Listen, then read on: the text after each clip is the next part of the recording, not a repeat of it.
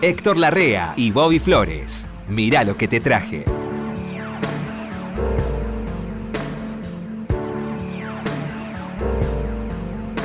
No sabés lo que te traje, Flores. ¿Qué dice, Flores? ¿Cómo le va? Estaba amenazando. No, me encanta que me amenace Ud. Este, Porque Ud nunca cumple lo que promete. ¿Cómo le va, Flores? ¿Hoy ¿Cómo va a dar la sabes? conferencia sobre el poliamor acá o no? No. Estamos tratando con algunas personalidades de la cultura, de la De ver de qué manera profundizamos el tema a El- través de este programa. El tema del poliamor. ¿sí? Mejor no nos metamos, No. mucho lío. ¿Qué poliamor? No podemos con uno, vamos a tener. No, es un chiste que yo le hacía. ¿Ud, ha frecuentado el poliamor? No. No, qué bien No, frecuenta el no, No. no, no. pero No, yo bueno, soy en ese sentido muy, muy. Un estándar.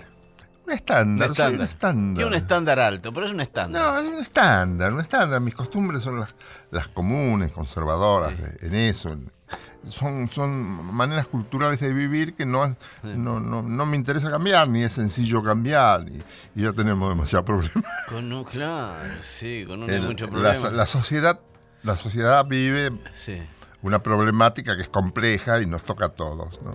sí, sí, sí. Igualmente a como están cambiando los tiempos ahora, yo no lo vi nunca, ¿eh? Costumbres, Cambian más usos, velozmente, ¿no? Sí, Cambian velozmente. sí.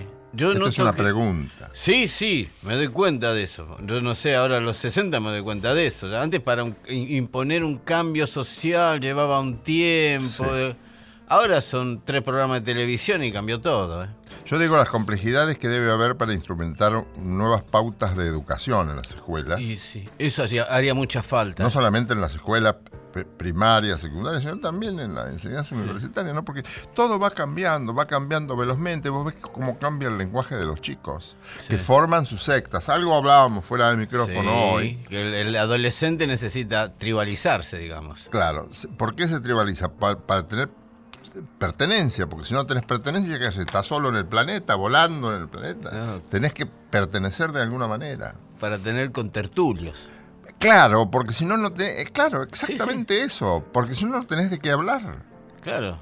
Yo, yo recuerdo con mucho afecto a mis compañeros de la escuela secundaria. Sí.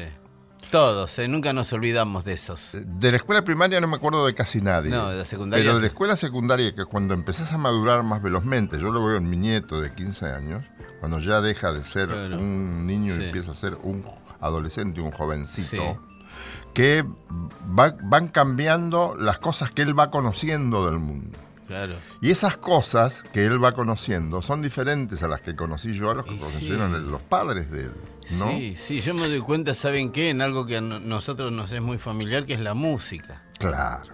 Yo recuerdo cómo extrañaba a mis compañeros de la secundaria cuando pasaba algunos días sin verlo, tanto que como ellos, yo los iba a esperar a la estación de trenes todas las Sí. mañanas, porque venían de dos pueblitos, uno quedaba muy cerquita, a 10 minutos, 15 minutos de tren. Bragado era el centro de atracción, digamos. Claro, Bragado es el que tenía las escuelas secundarias. Claro, de la zona, sí, sí. De todas las zonas más chicas, este, de todas las, las localidades más chicas venían a estudiar allí, Claro, porque había todas las escuelas secundarias de aquel momento, Sí. que eran el normal, el comercial y el nacional. El Sí. nacional era preparación para la universidad, el comercial ya se sabe, Sí. era aprender contabilidad y otras cosas, Sí. para trabajar en el comercio que despuntaba bien para entonces. perito mercantil. Perito mercantil. Sí, yo soy perito Yo mercantil. también soy perito mercantil, señor, mucho gusto. Nos va bien con los números. Y lo nosotros. voy a poner en mi tarjeta. Héctor Larrea, perito mercantil. Y, Muy bien, y el, perito. y el- el normal, el y el nacional, que era para entrar, en- el normal, maestro, maestra. Y, Y el industrial estaba también. estaba el colegio industrial, sí señor. Y era muy importante en mi pueblo. Mi primo era técnico electrónico de haber estudiado en, la- en el industrial, no sé por qué estaba electricidad, pero. El industrial de Bragado tenía toda una manzana. Sí. Enseñaban Ah, muchísimas carreras, sí, eran muchas, claro. casi todas técnicas. Sí. Pero salía gente preparada para ganarse la vida Y bien. salían torneros, electricistas. Sobre todo eso, yo tuve un pariente que era tornero. Sí, que era manejar un montón de máquinas, que se- era el torno era el inicio. Claro, y de- tuvo su propia tornería acá en Buenos Aires. Ah, mire y qué hizo hizo su, su seguridad económica a partir de la escuela industrial. Claro, claro. Ahora no sé, si vos me preguntás, bueno, ¿qué es lo que habría que hacer para ponerse a tono con la época en cuanto a enseñanza? No lo sé, porque ha cambiado todo tanto. Y hay tantos métodos ahora. Y hay tantos métodos. Es muy interesante. Y el advenimiento de estas cosas tecnológicas, ¿no? Claro, es muy interesante ver, por ejemplo, este planes educativos primarios y secundarios de lugares remotos como Finlandia, Islandia, eh, Noruega, muy ajenos a nosotros Yo no estoy y muy afectivos. No, yo por mis hijos me Ah, preocupo sí, se eso. preocupan, claro, claro, Sí, porque, sí. claro, vos Me- tenés cercanía con niños de, Sí. de corta edad. Y yo veo que no aprenden a veces. Y no aprenden no porque son bobos, no aprenden porque no, no les A transmiten. lo mejor falta cercanía, fal- Sí. falta afecto, falta... Sí. Y sin entrar en polémica, todavía le dan deberes a los chicos. Y ya está comprobado que no funciona. No funciona. Que el chico en la casa tiene que ser niño. Bueno, ¿hizo los deberes Todos. Flores para hoy? Todos, Titor, tengo de todos los colores. ¿Qué trajo, ¿Quiere si usted es tan quiere- amable? ¿Quiere que juegue así primero yo? Sí, vétale. Mire, ¿le, quiere, ¿le interesa Miles Davis? ¿En vivo? Me está cachando. Usted me está cachando. ¿Cómo ¿Sabe no con quién? ¿Sabe con quién? Con Chet Baker. Pero, ah, con Chevy. ¿Pero qué onda? El único concierto que hicieron juntos o del que hay documento. ¿Grupo chico o grupo grande? Ese grupo con No, no, el quinteto de Miles con Chet de un baterista de 150 elementos en su alrededor. No, no, no, el, el quinteto de Chet Baker, el cuarteto, El de, Chet, cuarteto, el cuarteto de Chet, Chet Baker, Baker. con Miles Davis de invitado. Ah, bueno. Coincidieron en un lugar en el Lighthouse, que hay, ba- hay bastantes discos grabados en ese No se lugar. acomplejaba y se equivocaba todo. No, Eh, no se iba tímidamente del escenario. ¿no? Dos estilos tan disímiles. Es cierto. Se es por eso que te digo. Sí, se pusieron de acuerdo y logran una textura que no tienen ni Chet por su lado, ni Miles por el de él. Se complementaron bien, ¿me explico? O sea, sí, sí, sí. sí, por momentos no suenan ni a Miles Davis ni a Chet Baker, son otra cosa. Sí. Porque los dos se pusieron de acuerdo en llevar... La canción que vamos a escuchar es At Last, que ya la escuchamos mil veces acá, ¿sí? Esta es una versión... ¿Qué es? ¿Un estándar, un clásico, un qué? Acá empezaba a ser un, acá empezaba a Porque ¿Cuánta gente grabó At Last? Claro, esto es de comienzos de los 60. Acá comenzaba a estandarizarse Atlas. Ujú. Hasta este momento había sido un tema, un, un éxito de Lou Rawls, que después lo empezaron a hacer los músicos de jazz y se convirtió en un estándar, ¿sí? esta, esta versión es bastante contemporánea al inicio de Atlas por Lou Rawls, ¿sí? Lo hicieron enseguida, todo que le sacaban lustre a cualquier cosa, ¿sí? ¿Le interesa entonces Miles Davis Es de primera esto. y Chet Baker? Sí, muy lindo. verdad. Vamos.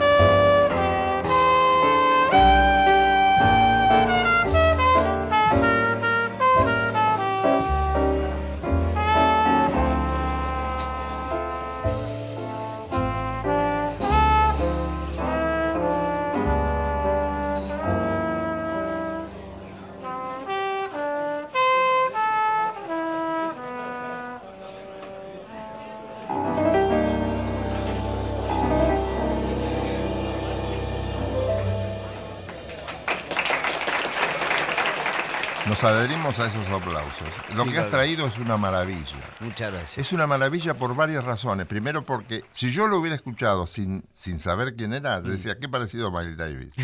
Sí, sí, claro. Pero además... Porque no es el tono de Miles Davis habitual. Es parecido. Pero a mí, pero es parecido. es parecido, sí, sí, es él. En la manera de respirar. Hay, hay, hay notas bajas Sí. que es muy difícil hacer si no tenés un manejo de la respiración muy elevado, Mm. porque necesitas un manejo elevado para las cosas muy bajas. Claro, Digo, sí, sí. se te puede cortar la respiración. Hay esas notas bajas, bajas, ¿cómo las mantiene? Y si la baja del todo no se escucha. Claro. Tiene que estar en un límite muy... Tiene que estar en un límite como- muy especial. Eso es solo para grandes. Lo hacen solo los grandes músicos. Me imagino, ¿sabe qué? La imagen que se me viene con esos tonos el avión que vuela bajito. ¿Vio? Que vuela bajito, es decir, un poco más bajo se estrella, un poco más alto ya no tiene gracia. Es, es un límite muy que pocos lo pueden hacer eso con un avión. Imagínese con una trompeta también. Y al piloto le va la vida y al músico, si le falla, también le va la vida Sí. porque no lo contratan más ahí. Claro, sí. Bueno, ahí tenía Chet Baker y Miles Davis. Una nueva sociedad se ha formado hace Mm. un tiempo. Sí. Mi querido Bobby Flores. Yes, Ud. Teresa Adelina Sellarés, Adelina Sellales. conocida como Teresa Parodi. Se llama Adelina. Ah, mira, no sé, se Si llamaba escucha Adelina esto, Sellales. me mata a patadas. No, no tenía por Adelina Sellales. Y Ana Prada. Ana Prada, sí. una muy buena sociedad. Pero yo, yo la no la conocía a Ana Prada hasta que no hicieron su sociedad con que es temporario, ¿no? Ellas temporariamente sociedades con distintos intérpretes. A partir del 2000, ella es prima, es prima de los chicos Drexler, Ana Prada. Ana Prada, es prima de Jorge Drexler Ajá. y con él, eh, con él ha intervenido en coros, este, con Edu Lombardo, que seguramente también Sí, lo sí, la tengo, la tengo ahí. Daniel Drexler en el grupo La Caldera. El ahí hermano de interveni- Jorge, sí. Claro, es hermano. Ella, ella es prima de estos chicos Mira. Drexler, que son todos artistas, ¿no?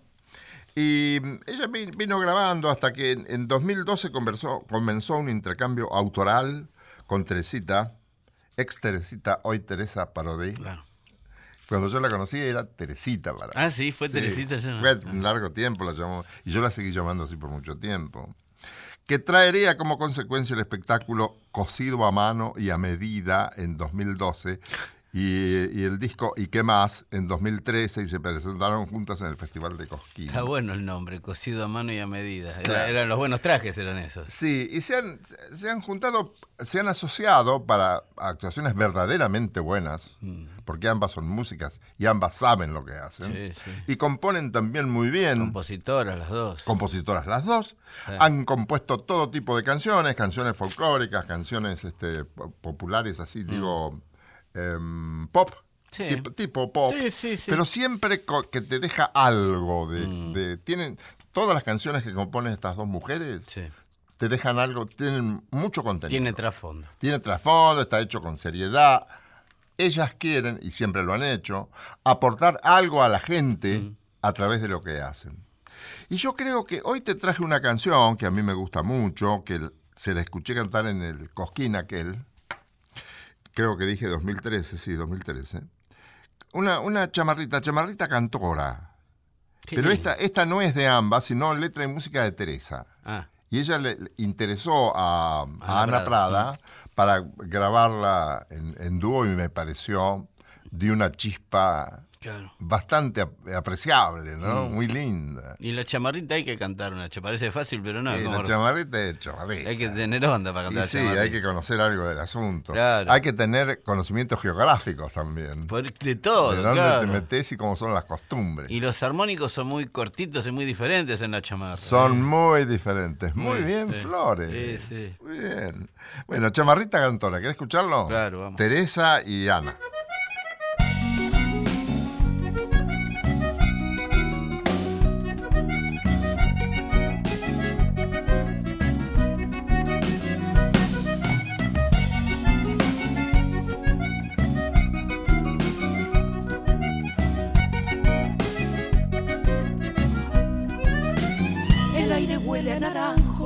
A orillas del cielo se muere la tarde. Los pescadores regresan, cantando están los chajaces. Rojo el verano despunta con brillos de oro por los arenales. Tu corazón con el mío, jugando a no enamorarse. Mientras alguna guitarra se vuelve chamarra cantando en el aire. Tu corazón con el mío, jugando a no enamorarse.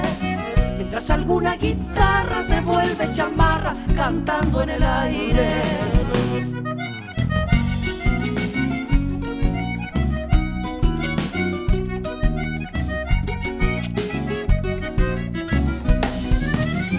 El viento viene del norte y en los nubarrones parece anunciarse. Sobre la tierra reseca, agua cayendo a raudales. Tu huella junto a mi huella y el monte amarillo al final de la calle. Corazón con el mío, jugando a no enamorarse. Mientras alguna guitarra se vuelve chamarra cantando en el aire corazón con el mío, jugando a no enamorarse. Mientras alguna guitarra se vuelve chamarra cantando en el aire.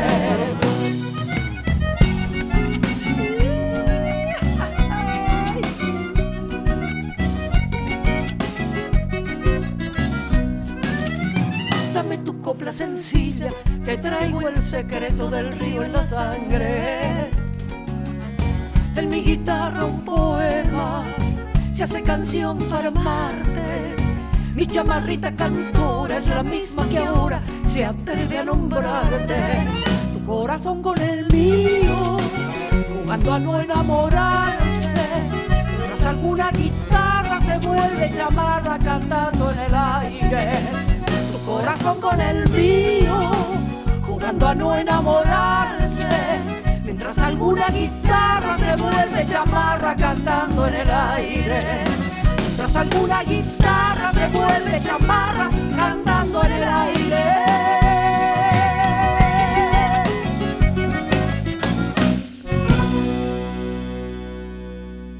Teresa y Ana, chamarrita Qué cantora. lindo, eso no es lindo, muy bien. Muy Claro, lindo. porque hay gente que sabe lo que hace. Claro. A mí me gusta esa gente. Y que no es mejor. Porque sí. siempre te aporta algo. Sepa lo que sepa, ¿eh? Ahora, por estos tiempos, Sí. están programando actuaciones de, de Teresita Parodi y Ana Prada Qué juntas. lindo. de nuevo. Qué lindo la gente que sabe, ¿no? Y lo sabe Y co- sí, transmitir. y sí, y sí. Yo el otro día estaba mirando uno que sabe que fabricaba barriletes. Interesantes. Y es muy interesante cuando uno lo escucha uno que sabe por qué le ponía los tiros así, por qué le ponía seis, seis cañas a este y no cuatro. Es- Tres tiros. Yo. Tres tiros llevaba. ¿Vos fabricaste barriletes? Sí. Yo fabriqué barriletes. Sí, claro. Yo era un genio haciendo Y en un tiempo No había- volaban, pero eran muy lindos. Había pibes, había pibes que hacían estrellas. ¿Conociste Sí. la estrella? Era, esos eran como 12, 12 cañas eran cruzadas. Sí, ¿no? y era Ah, una estrella, pero por lo general grande. Ah. Y ponerla en el aire. Había que ponerse con flecos. A veces, porque no es gracia si sopla un viento fuerte, Mm. poner el barrilete en el aire. Eso lo hacía cualquier chico, Claro. hasta yo. El tema es cuando tenés poco viento, entonces empezás a Sí. levantar un poquito y aflojar, levantar un poquito Sí. y aflojar. Y uno corría siete cuadras. Te lleva horas, ¿eh? Sí. Claro, hasta que después los que sabían lo subían y el tipo ahí coleaba, elegante, Con la cola que uno le hacía con, elegante el barrilete. con toallas viejas, hacía una cosa. la Sábana cola, sí, con cualquier trapo. Cualquier trapo. Cualquier tipo de Sí. trapo. Eh, ¿Qué bueno, principio? Nosotros desconocíamos los principios físicos. Bueno, los pero. principios de la sí. física los Sí, desconocíamos. claro, claro. Pero poníamos en el aire el barrilete. Uno se pensaba que se elevaba por cuanto más corría uno, ¿no? No. Fíjate, mande mal viento, Gil. Corre menos. A mí me gustaban los tipos que sabían ponerlo Claro. en el aire parados, Sí. sin correr, de un poquito, un poquito. Y si un uno lo acomodaba al viento, si uno se eh, lo ponía en el aire rápido. ¿eh? Sí. Era así, bueno. Bueno, Titor. eh, Nina Simone. No, Simón. Uh, qué negra linda, Nina Simone. Pantera negra, Nina Simone. Y personal, Brava, y querida, Sí, sí. y con objetivos en la vida. Sí. Bueno, Pantera Negra, era aportante a la causa Pantera Negra por los derechos de los Pero afroamericanos. era grosa en la lucha, ¿eh? Sí, sí, sí. No era de arrear, ¿eh? No, no, una piba que en un escenario se paraba y hacía la de ella. Sí, sí, sí. Eh, bueno, Y tocaba bien el piano. Y tocaba bien y cantaba. Ah, cómo ca- a mí me gustaba más cómo cantaba que cómo tocaba el piano. Sí, mira. claro. Porque tiene esa voz gastada, ¿no? De, de la voz de la mina que gritó mucho. Sí. Y sí, lo que ella hacía, como ella lo hacía, era muy exigente para la garganta. La garganta es una cosa. Bueno, yo conocí muchas canciones en la época de, mire lo que le voy a decir, hasta en la época de la música disco, que después con el tiempo, ya creciendo, me di cuenta que eran de ella. Yo no sabía que ella había hecho versiones originales de, por ejemplo, esta que se llama Don't Let Me Be Misunderstood. No, me, no quiero ser malentendida, no quiero que se me malentienda, ¿sí? Que en la época de la música disco había una banda que se llamaba Santa Esmeralda que se bailaba en todos lados y después en la época del rock Eric Bardon puso también este su versión. Cada tanto la agarraba alguien esta canción. Yo pensé que era una canción así. No, es de Nina Simone la canción. No sé si es de ella, pero la estrenó ella, ¿sí? Y la conseguí después de buscarla mucho, porque la había visto en un, en un concierto que ella lo tocaba. Y ahí dije, ah, debe ser de ella. Y ahí la encontré. ¿Le interesa escuchar esto? Es- A mí me, me gusta mucho todo, la canción y ella. No me malentiendan. De Nina Simone, ¿quiere escucharla? Meta, sí. La va a ubicar, ¿eh? Vamos. Pero claro. Baby, you understand me now. If sometimes you see that I'm mad, don't you know no one alive can always be an angel? When everything goes wrong, you see some bad. But I'm just a soul whose intentions are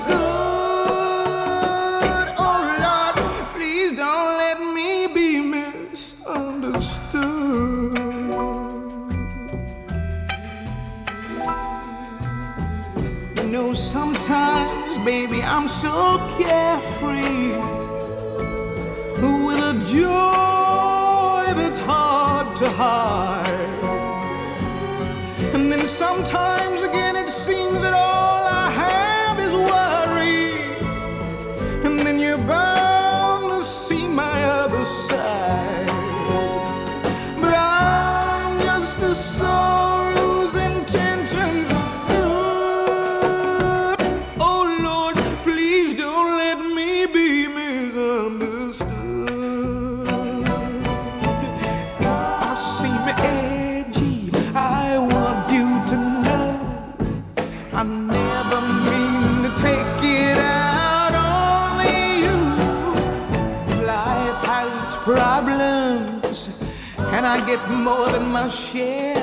But that's one thing I never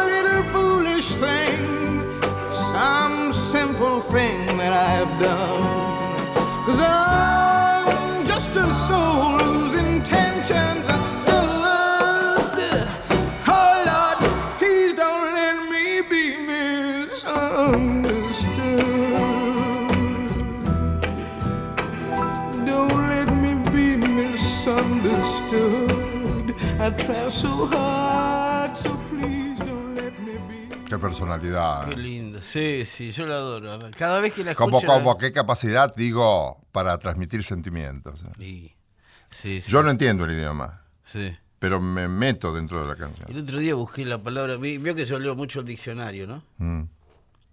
Y encontré sentimiento. ¿Sabe qué es sentimiento? Es la, de- la predisposición emocional. Sí. Predisponerse emocionalmente a... Sentir, Sí, sentir. nada menos. Y uno cuando escucha a Nina Simone, yo estoy, me predispongo bien. Ya me pone bien.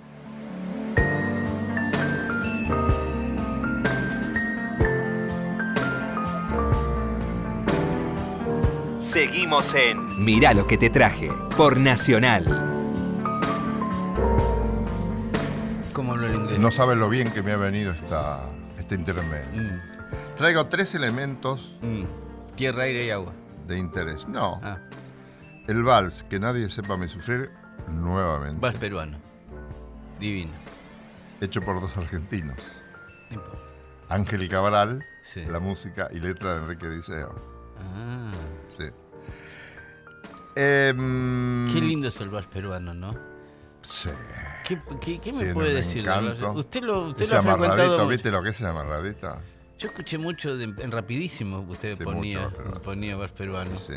Porque además en esa época estaban muy de moda. Sí. Y qué lindo es Perú, qué lindo es Lima. Sí. Caminar esas, esas placitas que van para abajo, para el agua. Ah. y ver tríos de valses peruanos cantando. Sí. Eso la verdad es más lindo que pocas cosas. ¿eh? Porque algo faltaría si no hubiera valses peruanos en Lima. Sí. Es como si no hubiera tangos en la boca. Claro, no, no me imagino. Claro, es como si no, No, hubiera no, negros en. Nueva York. Si no, me claro, lo imagino sin negros. Sí. No puede existir. sí, Lima me gusta por eso, por la comida y por el sonido. Bueno, la letra fue hecha por Enrique Diceo, Mm. la música por este otro muchacho que te dije recién, Ángel Cabral, Cabral. que tenía un trío Palacios Riverol Cabral. Ah, Palacio Riverol. Sí, fue muy, muy popular en su momento. sí, me- sí, sí, mi Y viejo. Ángel Cabral, gran, gran, gran compositor. Ahora, encontré perlitas informativas. Y otro es este mm, Richard Galeano, Sí. que conocí nuevas cosas de Richard Galeano. Y conocí nuevas cosas de cómo surgió internacionalmente que nadie sepa me sufrir. En el año 1957 vino Edith Piaf a la Argentina y actuó, si a mí no me informaron mal, en el Teatro Ópera Puede ser. en la calle ser. Pobrecita que tuvo un accidente. La que me contaba todo esto hace muchos años era este, Elba Ferreira, la mujer del Colorado Ferreira, la mujer de Carlos Ferreira, dos periodistas. Mm. Ella había sido actriz antes. Este, habían tenido mucho éxito aquí en el Perú. Ella era Mm. actriz de radioteatro. Y quien las conocía muy bien era el peruano Guerrero Martínez Claro, claro. que le llamaba Elvita Ferreira porque ese era el nombre de Elba Ferreira para el radioteatro Elvita Ferreira. era casada con el Colorado Ferreira y eh, los padres de estos chicos Ferreira que frecuentan mucho el periodismo deportivo Ah. acá. Y viene y me cuenta Elba, él tenía serias dificultades en la vista, Edith Piaf, Ajá. entre todas las enfermedades que tenía. Sí. Otra de las enfermedades que tenía era ese exceso de azúcar en la, en la sangre. ¿Cómo se llama? Eh, diabetes. Era diabética. Entonces le afectaba la, Claro. la vista. Va caminando y había uno de esos vidrios impolutos, Sí. impecables, tan limpios que no lo ves, y se comió el vidrio. No. Claro, hay un principio físico, otra vez la física, que hace que cuanto más rápido vas y frenas de golpe, más lejos te, te manda el objeto contra el cual chocaste. Sí, Pobrecita, sí, claro. fue a parar como a tres metros con todo el mundo que la seguía. Y él- nadie le dijo, no vayas por ahí, Sí. que hay un, un vidrio que te podés llevar por delante. Bueno, dicen, esto no me lo contó Elba Ferreira, dicen que ella escuchó, no me cierra mucho eso, Alberto Castillo cantar que nadie sepa mi sufrir. ¿Dónde escuchó? a Alberto Castillo? Que escuchaba la radio de Piaf en el Hotel Alvear. No puede ser. Suena medio a, leyenda, pero bueno, Sí, suponete que fue. Sí. Entonces ella pidió la música, Sí. quiso conocer al autor, se lo presentaron, y, se, y le llevó la música a un autor cuyo nombre nunca recuerdo, que, que lo tengo anotado, pero nunca lo traigo cuando tengo que traerlo. Mm. Como A un, un letrista le dijo, mire, Mm. eh, la letra original es de un amor frustrado. Sí. Y esto también, pero vamos a ubicarlo distinto. Claro, que nadie sepa mi sufrir, es un amor frustrado. Que nadie sepa me dice, no te asombres si te digo lo que fuiste. Una Una ingrata ingrata, con mi pobre sí. corazón, porque el brillo de tus bellos ojos negros alumbraron la alegría de otro amor. Sí. Es linda la letra de Diceo. Muy linda. Y es bellísima la música de. Ángel Cabral. Entonces ella hizo algo de lo que hablamos ya en un momento, Mm. y que se llama La Multitud. Le Foule. De fu- ah, sí, sí. Sí, sí, ya- Claro. sí, sí. La mujer, cuando lo canta la mujer, claro, Le Foule, dice que la multitud le trajo a su amor, a su Mm. hombre. Es es una metáfora. Claro. Y después el- el- vino el viento y entró el, el remolino, tomó a la multitud y se fueron alejando y dejó de verlo, la multitud se lo llevó, como, como a veces se lleva las cosas queridas la vida, ¿no? Sin que sea una multitud. Claro. Si, si no sea mucha, Sí, mu- sí, sin sí, ser sí. mucha gente reunida. No, no, no. La, la situación te, lle- te lleva, te deja sin, sin cosas que querés, sin seres que querés, sin, sin una cultura que querés. Se te desdibuja de la vida. Eso a mí me parece muy lindo el tema, porque leí, leí la traducción, que hoy no te la traje porque te la traje la vez pasada. Y el, el tercer elemento es Richard Galeano, que Richard Galeano es un hombre de algo que no te conté la vez pasada, porque escuchamos una grabación de él con Winston Marsalis, Sí. hoy también. Pero no te conté que él tocaba muy bien el bandoneón. Ah, sí. Claro, y no lo dicen. este, Ah. las, las, em, Hay que tocar el bandoneón, ¿eh? Claro, pero toca a nivel de que Astor Piazzolla lo llamó como primer solista de bandoneón en una comedia francesa para el cine, inspirada en Sueño de una noche de verano de Shakespeare, ¿no? Sí. Con música original de Piazzolla, escrita sobre una puesta en escena de Jorge Labelli. Y allí lo llama este muchacho Para que toque el bandoneón. Para que toque el bandoneón, porque él tocaba el bandoneón, pero no, no, no se le había dado por tocarlo en público. Entonces las biografías no dicen. Vos No, agarrás. no sabía yo que tocaba el bandoneón. Claro, tocaba extraordinariamente. Y tocaba. para que lo llame Piazzolla. Claro, lo llamó, para que lo llame Piazzolla. Después él hizo muchas, muchos discos con, en bandoneón, ha hecho... ¿Richard Galeano de dónde es? Richard Galliano es eh, franco-ítalo-norteamericano. Claro, es una mezcla rara, sí. Nació en Francia, después, eh, pero era de origen italiano. Y se vivió en Norteamérica. Eh, No, nació en Italia, después se fue a Francia y Sí, después sí, fue claro. a Estados Unidos porque el padre Claro. fue a la Costa Azul porque tenía unos, unos negocios, qué sé yo qué. Y le, mm, se fue a Niza y estudió, a Ah, mí me gustan esos tipos, ¿sabes que estudió? Sí. Contrapunto, armonía y trombón, Claro, hay que saber mucho para además de acordeón Mm. y bandoneón, para que Astor lo llame. Claro, sí, sí. Él, él- él le estaba tan agradecido a Astor y lo admiraba, porque Astor lo llamó porque él tocó delante de Astor la música de Piazzolla. Claro, hay que, aparte cualquier bandoneonista admira a Piazzolla. Claro, Lo tiene como referencia. claro. Entonces, ¿qué pasa? Em, allí Astor se dio cuenta que había oro en polvo. Y él entró a admirarlo a Astor. Claro. pero no solo artísticamente, sino también desde lo personal, porque Astor Piazzolla le, le abrió a Richard Galeano, que hoy sigue siendo una extraordinaria figura en Estados Unidos, le abrió nuevos caminos. Sí. Y cuando Astor se enfermó, que estuvo mucho tiempo en, en cama, postrado, Sí. como consecuencia de una ACV, ese horripilante ACV, él vino a visitarlo. Galeano. Vino acá, estuvo unos cuantos días en Buenos Aires Sí, y vino sí. especialmente, sin nada comercial ni profesional que hacer, para ver a A Astor. ver, Astor. Sí, claro. Porque él estaba muy agradecido. Esas cosas cosechaba Astor. Astor cosechaba muchas bronquitas, casi siempre injustificadas, porque Ah, a un genio como ese tenés que admitirle. como Mercedes. Y claro, Sí, tenés que admitirle Sí. algunas cosas. Eso Obvio. le vas a reprochar con todo lo que te ha dado. Claro, claro. Este hombre ha hecho muchos recitales. Por favor, no me preguntes dónde es este recital, del cual vamos a escuchar ahora este No, que nadie sepa mi sufrir. Le Full, claro, Le Full. Que nadie sepa mi sufrir porque solo la música con la intervención de este muchacho Winton Marsalis. No me Ah. preguntes de qué, fe- que- de qué festival es, porque lo que a mí me dieron fue una copia para difusión hace muchos años. Y debe ser el Lincoln Center, ¿eh? Para mí es el Lincoln Center. Y si está Para Winton- mí es el Lincoln Center. Winton toca en el Lincoln Center. Sí. sí, sí. Winton toca siempre en el Lincoln Center. Es Bueno, el director Lincoln Center. Lo que la gente esperaba de Richard Galeano, Ah. siempre, esto lo leí, Sí. es que nadie sepa mi sufrir. Ah, mire, qué lindo. Le Full. Le. ¿Querés que lo escuchemos? Claro, sí, Con Winston. obvio. Vas a ver lo que vas a ver que junta.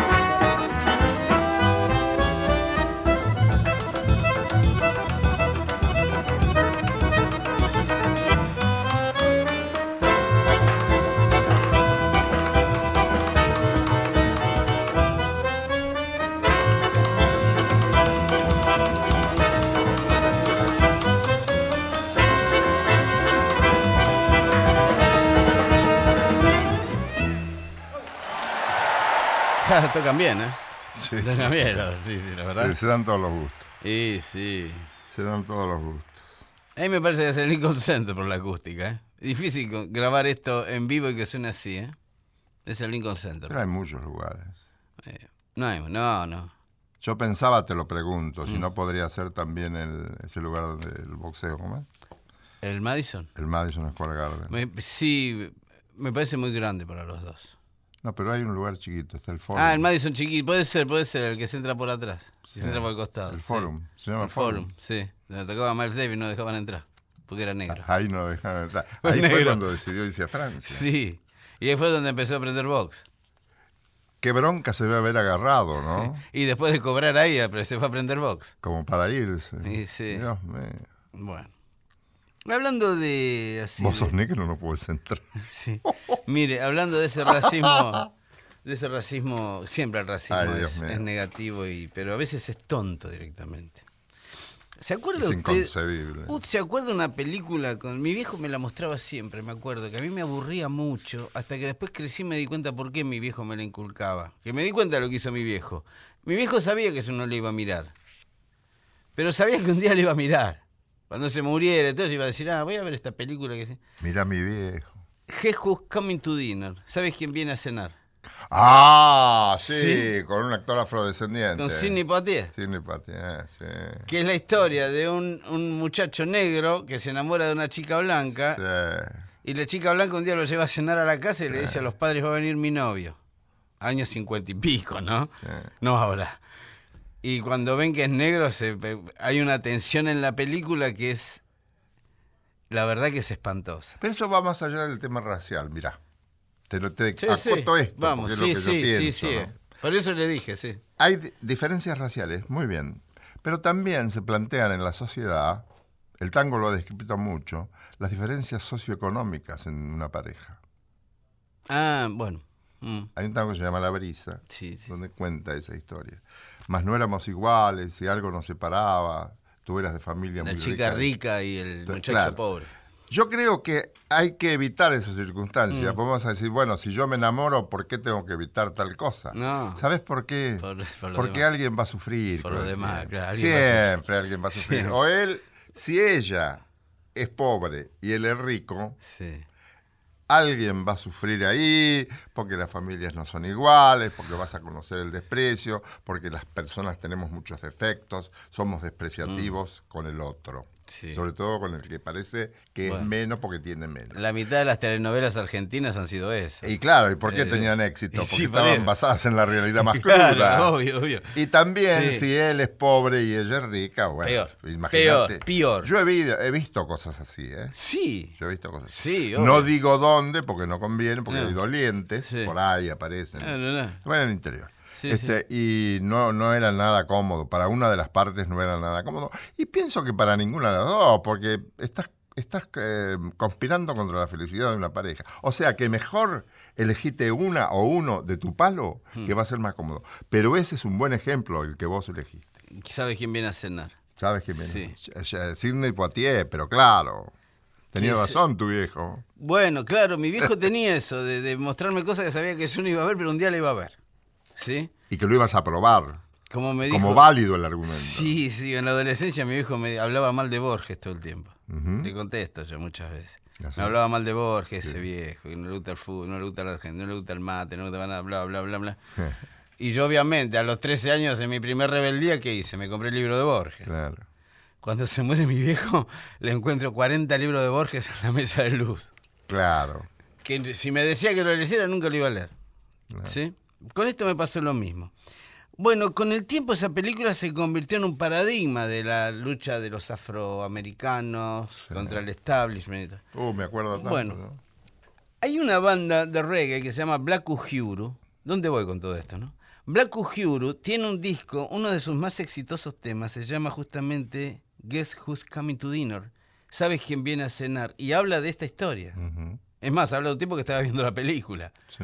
Sí, ¿Le interesa ver qué hacían los de Black Uhuru? Pero claro. Sly Dunbar y Robbie Shakespeare, Es muy bueno para mí eso. Vamos. Dale.